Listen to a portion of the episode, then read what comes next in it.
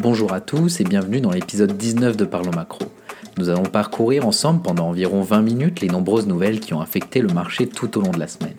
Dans cet épisode, nous allons arpenter l'évolution du marché à travers les différents indicateurs et news publiés. Nous continuerons notre chemin avec une analyse du secteur industriel qui est en plein basculement. Enfin, nous clôturerons cet épisode en se posant cette question, pourquoi la Russie se rapproche du défaut de paiement? Finalement, nous ferons un tour d'horizon de plein de sujets qui ont fait vibrer la bourse tout au long de la semaine. Alors, ouvrez bien vos oreilles parce que l'épisode de Parlons Macro commence maintenant.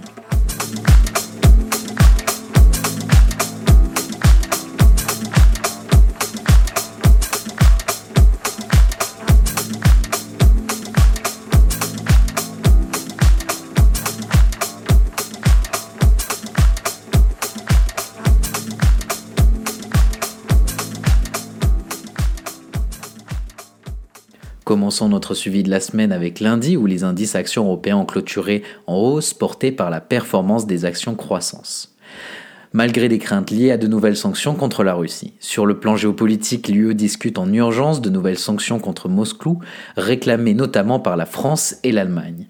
Si les sanctions sur les hydrocarbures ont été évoquées, des sanctions contre Moscou sur le gaz feraient plus mal à l'Union européenne qu'à la Russie, a nuancé lundi le ministre allemand des Finances.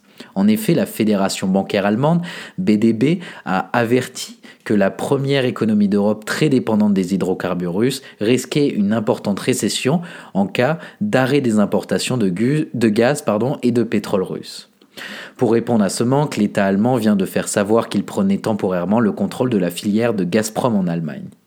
Côté Banque centrale, la Banque d'Angleterre euh, n'aura peut-être pas besoin de prendre des mesures soutenues pour éviter que s'installe dans l'opinion publique l'idée d'une inflation élevée persistante, a déclaré lundi le gouverneur adjoint. Aux États-Unis, les indices actions ont évolué en hausse malgré une tension géopolitique toujours forte sur le dossier russo-ukrainien. Elon Musk est devenu le plus important actionnaire de Twitter en acquérant 9,2% de la société. Cette entrée en force au capital du réseau social a entraîné un bond d'environ 26% de ce titre.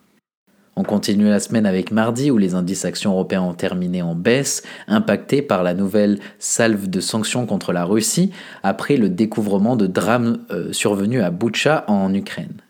Ces sanctions auront euh, relégué au second plan des indices PMI annoncés au début des estimations. En effet, après la découverte des événements ayant lieu à Boucha, les pays occidentaux ont évoqué des crimes de guerre euh, de la part des forces russes. Selon Ursula von der Leyen, euh, des discussions entre Eurojustice et la Cour pénale internationale sont en cours pour mener des enquêtes. Ces actes ont donné lieu à des sanctions euh, contre le gouvernement de Moscou. Ainsi, une nouvelle salve de sanctions a été décidée, des embargos sur les importations de charbon et de bois, l'interdiction de toute transaction avec quatre grandes banques russes, ainsi que l'interdiction des ports, euh, domaines maritimes et routiers aux, aux navires et véhicules russes. Les exportations de semi-conducteurs vont être suspendues. Ces nouvelles sanctions auront un impact de 9 milliards d'euros par an. Ces dernières pourraient de facto faire flamber les cours de matières premières et accroître euh, la pression sur les banques centrales pour agir face à l'inflation. De leur côté, les États-Unis ont euh, cessé de permettre à la Russie de rembourser sa dette avec des dollars détenus dans des banques américaines, faisant croître le risque d'un défaut de paiement russe. Conséquence de la guerre en Ukraine, la Banque d'Espagne a revu à la baisse à 4,5% sa prévision de croissance économique pour 2022, tandis qu'elle tape sur une, exploitation, euh, une explosion pardon, de l'inflation à près de 7,5%. Du côté des États-Unis, les actions américaines ont évolué en baisse, impactées par de nouvelles sanctions de l'Union européenne contre la Russie, mais aussi par le secteur des technologies en retrait après la progression la veille du T-Note à 10 ans qui s'est écarté. Euh, Bernard a confirmé une hausse rapide des taux d'intérêt et évoqué une réduction agressive de la taille du bilan de la Fed dès sa prochaine réunion en mai. Aux États-Unis, le déficit structurel de la balance commerciale est annoncé à moins 99,2 euh, milliards de dollars, alors que le consensus l'estimait à 88,5 milliards de dollars. Les exportations sont ressorties à 228 euh, milliards et les importations à 317 milliards. On arrive au milieu de la semaine avec mercredi où les indices actions européens ont fini en baisse dans un contexte marqué par l'adoption de nouvelles sanctions à l'égard de Moscou et par la perspective d'un durcissement de la politique monétaire américaine. La Chambre basse du Parlement russe a adopté un projet de loi sur la radiation des sociétés enregistrées en Russie négociées sur des bourses, étrangères en réponse au gel des actifs de la principale banque russe, Sberbank, et la fin des importations de charbon russe d'ici la fin de 2022 par le Royaume-Uni. Le ministère russe des Finances a déclaré qu'il devait payer des roubles aux détenteurs de ses obligations euh, euros libellées en dollars et arrivant à échéance en 2022 et 2042 car une banque étrangère a refusé de traiter l'ordre de la Russie de payer 950 millions de dollars aux détenteurs de sa dette. Les investisseurs redoutent que ces sanctions favorisent une nouvelle flambée des prix, l'inflation dans la zone euro étant déjà à 7,5% sur un an en mars, son plus haut niveau depuis la création de la monnaie unique. Les craintes d'un ralentissement économique en Europe se renforcent. Document consulté par Reuters montre que l'Italie va réviser à la baisse ses prévisions de croissance pour cette année et 2023 à, respectivement euh, plus 3,1% euh, et plus 2,4% contre une hausse de 4,7 euh, et 2,8 auparavant.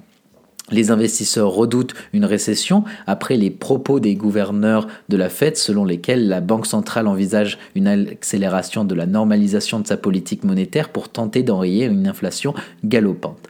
La tendance reste également alourdie par la persistance de l'épidémie en Chine qui devrait nuire à la croissance. Fabio Panetta a déclaré que notre mandat de stabilité des prix implique que nous n'hésiterons pas à durcir notre politique pour préserver la stabilité des prix si les chocs d'offres devaient alimenter l'inflation. Du coup, du côté de la zone euro, les prix à la production industrielle ont augmenté de 1,1% en février par rapport en janvier. Sur un an, ils ont déjà bondi de 31,4% et 12% hors énergie. Du côté des États-Unis, les indices actions américains ont évolué en baisse à l'approche de la publication du compte rendu de la Fed. Les investisseurs qui prendront note ce soir euh, au, soir à 20h des minutes de la Fed, qui redoutent une accélération du rythme de la hausse des euh, taux d'intérêt de la Banque centrale pour calmer l'inflation. Les opérateurs du marché tablent actuellement à 83% sur une hausse de 50 points de base euh, des taux de la Fed d'ici sa réunion de mai. Aux États-Unis, les taux mortgage 30 ans est désormais proche de 5%, proche de son plus haut euh, depuis la dernière décennie, et euh, les stocks de pétrole brut, baissent pour la troisième semaine euh, de suite et sont au plus bas depuis janvier 2018, 2008. Pardon. On arrive jeudi où les indices actions européens ont clôturé en baisse. Les investisseurs ont mal accueilli la déclaration du ministre russe des Affaires étrangères, Sergei Lavrov, selon laquelle le projet d'accord de paix incluait des points inacceptables. La perspective de nouvelles sanctions européennes contre la Russie qui pourraient être annoncées a incité également les investisseurs à la prudence. De son côté, le département américain du commerce a intensifié, sa répression contre les compagnies aériennes russes en infligeant à Aeroflot, Azur Air, Uther des mesures d'exécution euh, pour avoir violé les contrôles américains à l'exportation euh, émis après l'invasion de l'Ukraine par la Russie. De plus, la Suisse a gelé 7,5 milliards de CHF d'avoir dans le cadre des sanctions contre la Russie. Enfin, euh, Volodymyr Zelensky a appeler l'Occident à traduire la Russie en justice, affirmant que les actions de Moscou étaient dirigées non seulement contre l'Ukraine, mais aussi contre l'Europe.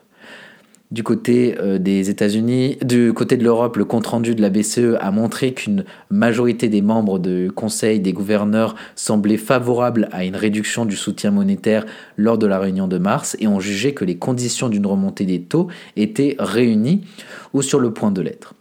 Le secteur défensif de la santé a été l'un des seuls grands euh, compartiments du stock 600 à se maintenir dans le vert. L'énergie et les matières premières ont pour leur plupart euh, accusé de l'une des plus fortes baisses en raison notamment euh, de la vigueur du dollar. En Pologne, la Banque centrale a relevé de 100 points de base l'ensemble des taux, portant le taux repos à 7 jours à 4,5%, alors que le, consensus établissait un mouvement de 50 points de base.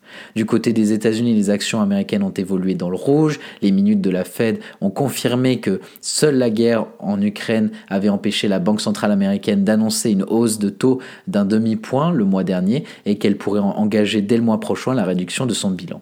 De plus, le président de la Fed de Saint-Louis, James Bullard, a affirmé que la Fed était très en retard sur la courbe des taux pour contenir une inflation qui a atteint un niveau exceptionnellement élevé aux États-Unis. Il a estimé que euh, le taux des Fed Funds actuellement dans une fourchette de 0,25% à 0,5% devrait plutôt se situer à 0,3 euh, à 3,5% d'ici fin 2022, ce qui plaide en faveur de euh, nouveaux euh, relèvements marqués des taux. Il a également souligné que l'économie américaine était en bonne santé et pouvait absorber sans dégâts la série de hausses des taux qu'il préconise. On finit la semaine avec vendredi où les indices actions européens ont clôturé dans le vert. Au lendemain d'un recul des indices portés par les investisseurs saisissant les opportunités d'achat dans un contexte d'incertitude sur les tensions diplomatiques en Europe de l'Est et sur la possible accélération du resserrement monétaire de la Fed.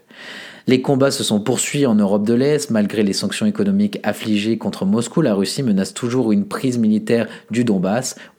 Du coup, vendredi, les membres de l'Union européenne ont approuvé un embargo sur le charbon russe, le bois et d'autres produits chimiques. L'Allemagne pourrait mettre fin aux importations de pétrole russe cette année, a déclaré euh, ce vendredi le chancelier Olaf Scholz, signalant l'urgence pour la plus grande économie d'Europe de se sevrer de l'énergie provenant de la Russie après son invasion de l'Ukraine. En Europe également, l'anticipation d'une politique plus ferme se fait pressentir du côté de la BCE qui tiendra sa prochaine réunion de politique monétaire jeudi prochain le consensus estime que la Banque centrale européenne s'ajustera sur la politique américaine avec une ou deux hausses en 2022.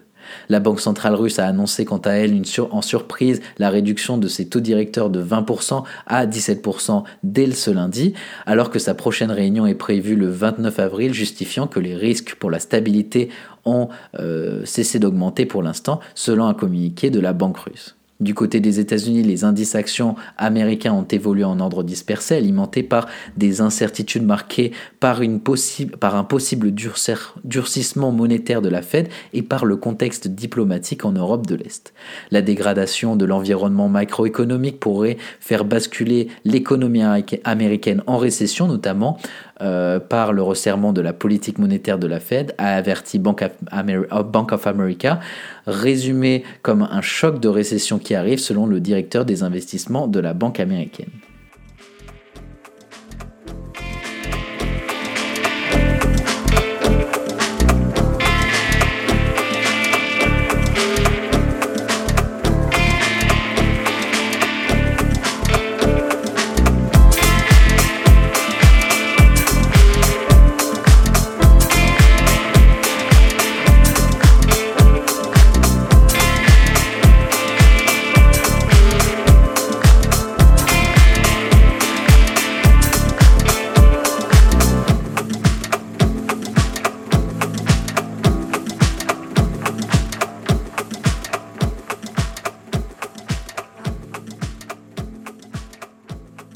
Continue notre chemin avec une news générale. Cette semaine, on va faire une assez longue analyse du secteur de l'industrie. En effet, l'anxiété industrielle bascule de l'offre à la demande et les questions relatives à la dureté des goulements d'étranglement cèdent aujourd'hui la place au doute sur la durabilité des tendances en matière de dépenses.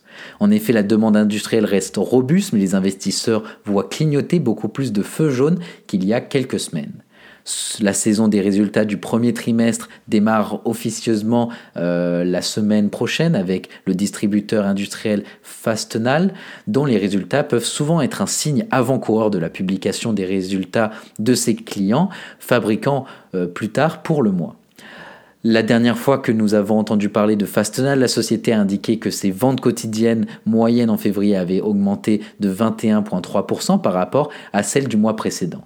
S'il s'agit de euh, la croissance la plus rapide depuis plus de 10 ans, la plupart des chiffres réels du premier trimestre des entreprises industrielles seront probablement similaires à ceux qu'elles ont communiqués pour la dernière ligne droite de 2021, soit une forte croissance, bien qu'elle ne soit pas aussi forte qu'elle aurait pu l'être si les chaînes d'approvisionnement fonctionnaient correctement, et des marges pincées par la hausse des coûts et euh, les embouteillages logistiques. Mais alors que le trimestre euh, dernier a été dominé par des questions sur la durée des problèmes d'approvisionnement et par la frustration liée au fait que les problèmes n'avaient pas encore été résolus, la prochaine session de résultats sera marquée par des doutes sur la durabilité de la demande et par la crainte que les pénuries ne se transforment rapidement ou un surplus de stock. La semaine dernière a été marquée par une série de données inquiétantes, les nouvelles commandes de biens d'équipement de base aux États-Unis, une mesure qui exclut les dépenses, de, défense et la demande volatile d'avions, ont diminué de 0,2% en février, la première baisse depuis le euh, même mois en 2021. Les détaillants en particulier se sont retrouvés avec plus de stocks qu'ils ne savaient quoi en faire, car les consommateurs ont réorienté leurs dépenses vers les services et l'inflation a réduit leur pouvoir d'achat. Selon l'indice des gestionnaires de logistique, euh, la capacité de transport s'est relâchée fin mars, un changement notable après 19 mois consécutifs de, euh, de contraction. L'indice de rejet des appels d'offres, euh, quant à lui, a baissé, ce qui indique que les transporteurs refusent moins de chargements à mesure que l'espace se libère dans leur flotte et que la mentalité du transport à tout prix de ces derniers mois commence à s'estomper. Les coûts du transport maritime sont également en baisse. Les taux moyens de fret euh, maritime dans le monde pour un container de 40 pieds ont chuté de plus de 20% par rapport au pic de septembre. Tout cela a suffi à faire baisser l'indice SP500 des transports d'environ 6% cette semaine, tandis que l'indice SP500 des produits industriels a reculé d'environ 2%. En ce qui concerne les signaux de fumée, rien de tout cela n'est particulièrement encourageant, mais il convient de noter qu'il y a beaucoup de fumée. Il ne faut pas négliger la mesure dans laquelle les fermetures du Covid en Chine pourraient fausser les marchés de la logistique et de la demande. Autre facteur de, complication, les entreprises s'efforcent de stocker des marchandises car elles craignent que les négociations collectives dans les ports de côte euh, ouest, qui doivent commencer en mai, ne deviennent conflictuelles. La hausse des prix du et le besoin d'espace d'entreposage supplémentaires encourageront probablement le, passage des camions au rail. Les volumes ferroviaires se remettent des défis de la chaîne d'approvisionnement et les premières tendances pour 2022 impliquent un taux de croissance d'environ 1% sur l'ensemble de l'année. En d'autres termes, un ralentissement du transport routier, s'il devait se concrétiser, n'est pas une mauvaise nouvelle pour l'ensemble du fret. Bien qu'il y semble y avoir une certaine baisse des dépenses de consommation en biens physiques, elle n'est pas si importante, du moins pas encore. La hausse des prix à la pompe et dans les épiceries a tendance à toucher plus durement les consommateurs à faible revenu car ces articles représentent un pourcentage plus élevé dans leurs dépenses globales. En général, cela se traduit par un recul des achats d'articles discrétionnaires et de biens de consommation courante. Les taux de croissance des dépenses euh, par carte de crédit et de débit aux États-Unis pour l'habillement et l'ameublement ont ralenti depuis janvier pour les consommateurs à faible revenu, mais l'impact de la hausse des prix de l'essence semble être le plus faible, plus faible que prévu pour l'instant. Il est intéressant de noter que si l'on exclut les factures d'essence et de l'épicerie, le consommateur à faible revenu dépense davantage par rapport au niveau de 2019 que les consommateurs à revenus élevés. Un certain type de ralentissement était toujours inévitable après que les restrictions du Covid aient suscité un intérêt sans précédent pour les articles tels que les articles ménagers, les piscines, les bicyclettes et les outils euh, électriques. La volonté euh, des consommateurs d'affecter une plus grande partie de leurs dépenses à des services tels que les restaurants, les divertissements et les voyages serait à certains égards un phénomène sain et signe de guérison économique. Il s'agit également d'un élément clé pour résoudre les problèmes de transport de marchandises dont les entreprises ont passé l'année dernière à se plaindre à tue-tête, les investissements à long terme dans les infrastructures comme la modernisation des ports pouvant prendre des années. Un assouplissement des conditions de marché du camionnage et un ralentissement de la croissance des commandes dans les entreprises industrielles pourraient impliquer que la demande a déjà atteint un sommet et que le cycle économique est déjà en train de se retourner ces deux facteurs pourraient également indiquer que les chaînes d'approvisionnement s'équilibrent enfin, ce qui serait une bonne chose pour la plupart des entreprises en dehors du secteur de la logistique. Il y a encore de nombreuses raisons de penser que la demande industrielle pourrait évoluer différemment des, euh, dépenses de consommation en biens physiques. Tout d'abord, après une vague de cession, on peut tout compter sur les doigts de la main les grandes entreprises industrielles qui ont encore des activités importantes liées à la consommation. General Electric, par exemple, ne vend plus d'appareils électroménagers. Honeywell International s'est séparé de ses activités thermostat résidentielles et de filtres à air sous le nom de Residio Technologies en 2018. Plus important encore, le remède structurel à long terme pour certaines euh, des plus grands mots inflationnistes et de la chaîne d'approvisionnement à l'heure actuelle et sans doute plus ou moins de dépenses industrielles.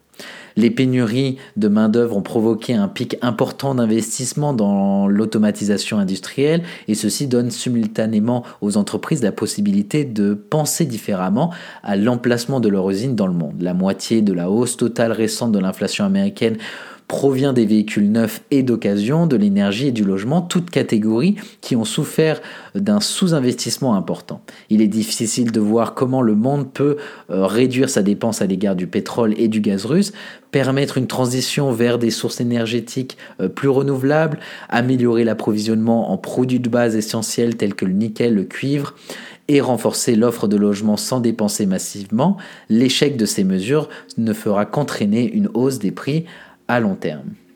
Monsieur Hayes s'exprimait lors d'une conférence téléphonique avec des analystes de Wall Street après que JetBlue ait lancé une offre d'achat surprise pour Spirit Airlines et potentiellement contrecarré les efforts de Frontier Airlines pour acheter le transporteur. JetBlue offre 33 dollars par action en espèces pour Spirit, soit environ 7,3 milliards de dollars, y compris euh, pour la prise en charge de la dette et des contrats de location-exploitation. L'opération est un peu euh, bizarre pour diverses raisons et elle est synonyme de choc des cultures. Spirit, est connu pour entasser autant de passagers que possible dans les avions et pour leur faire payer le moindre détail, y compris une bouteille d'eau en vol. JetBlue est connu pour des options de divertissement haut de gamme, euh, ses snacks de marque et ses cabines plus spacieuses. Le plan semble être de rendre Spirit plus semblable à JetBlue. L'acheteur moderniserait la flotte au fil du temps en enlevant des sièges pour atténuer l'expression d'exiguïté euh, des des wagons à bestiaux et changerait la marque du transporteur sous sa propre bannière.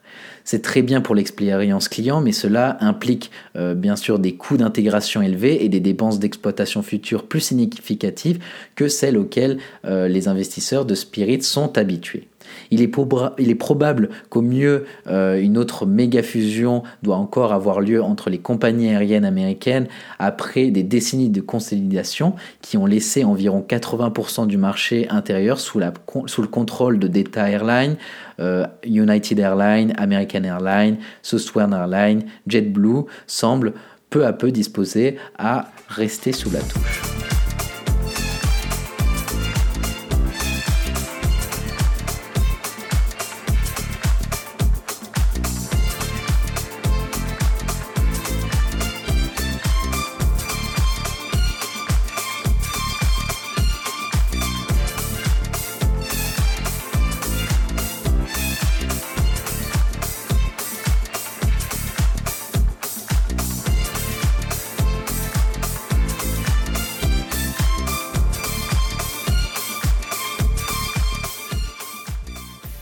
Cet épisode avec le développement macro. Cette semaine, on se demandera pourquoi la Russie se rapproche du défaut de paiement. En effet, le défaut de paiement de la Russie sur sa dette souveraine se rapproche un peu plus. Après la décision mercredi du Trésor américain, il a adopté une nouvelle mesure qui limite les capacités du, paiement en dollars des autorités russes. Le message du Trésor accompagnant cette décision est très clair.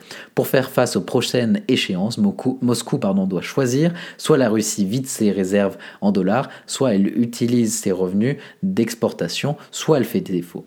Les sanctions financières prises à l'encontre de la Russie forment un nœud que les États-Unis resserrent progressivement au gré des échos de plus en plus effrayants venant d'Ukraine. Les massacres de civils attribués aux soldats russes dans la banlieue de Kiev font déclencher un nouveau tour de vis. C'est une pression supplémentaire sur l'État russe. L'objectif final des États-Unis, c'est bien d'épuiser les ressources russes pour financer la guerre en Ukraine. Mais est-ce que la Russie a des fonds disponibles pour faire face à ces échéances? Alors en théorie, très très très largement. Sa dette extérieure en eurobonds se monte à 40 milliards de dollars. Elle doit payer cette année des échéances de 4 milliards de dollars. C'est a priori largement couvert par les réserves de la Banque centrale, même si ces réserves s'amenuisent. Elle se monte à des centaines de milliards de dollars. Par ailleurs, la Russie continue à exporter des hydrocarbures. Cela lui rapportera cette année 320 milliards de dollars, largement de quoi honorer le paiement des dividendes, des intérêts et les remboursements. La Russie a toujours exprimé sa volonté de faire face. La Russie ne veut pas être accusée de défaut de paiement car elle le paierait très cher à l'avenir. Cela pourrait l'empêcher d'emprunter sur les marchés internationaux ou seulement à un coût exorbitant.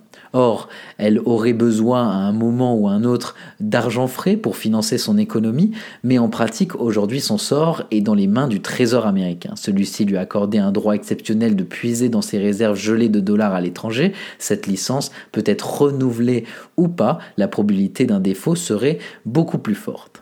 Et même si Moscou rembourse sa dette en, roubles, le recours à une monnaie alternative est prévu seulement si le pays euh, n'a pas d'autre choix, ce qui n'est pas le cas de la Russie, puisque la Russie dispose, comme je l'ai dit, de revenus en dollars très conséquents. Tout dépendra in fine de la réponse des instances chargées de déclarer le défaut. La stratégie euh, d'enchaînement, d'achèvement euh, de la Russie via euh, le défaut de paiement est un processus long qui prendra encore plusieurs mois. Un renoncement aux livraisons du gaz serait beaucoup euh, plus efficace. La décision revient aux principaux clients, les Européens, mais aussi aux Américains, et on voit qu'ils ne sont pas encore prêts à s'y résoudre.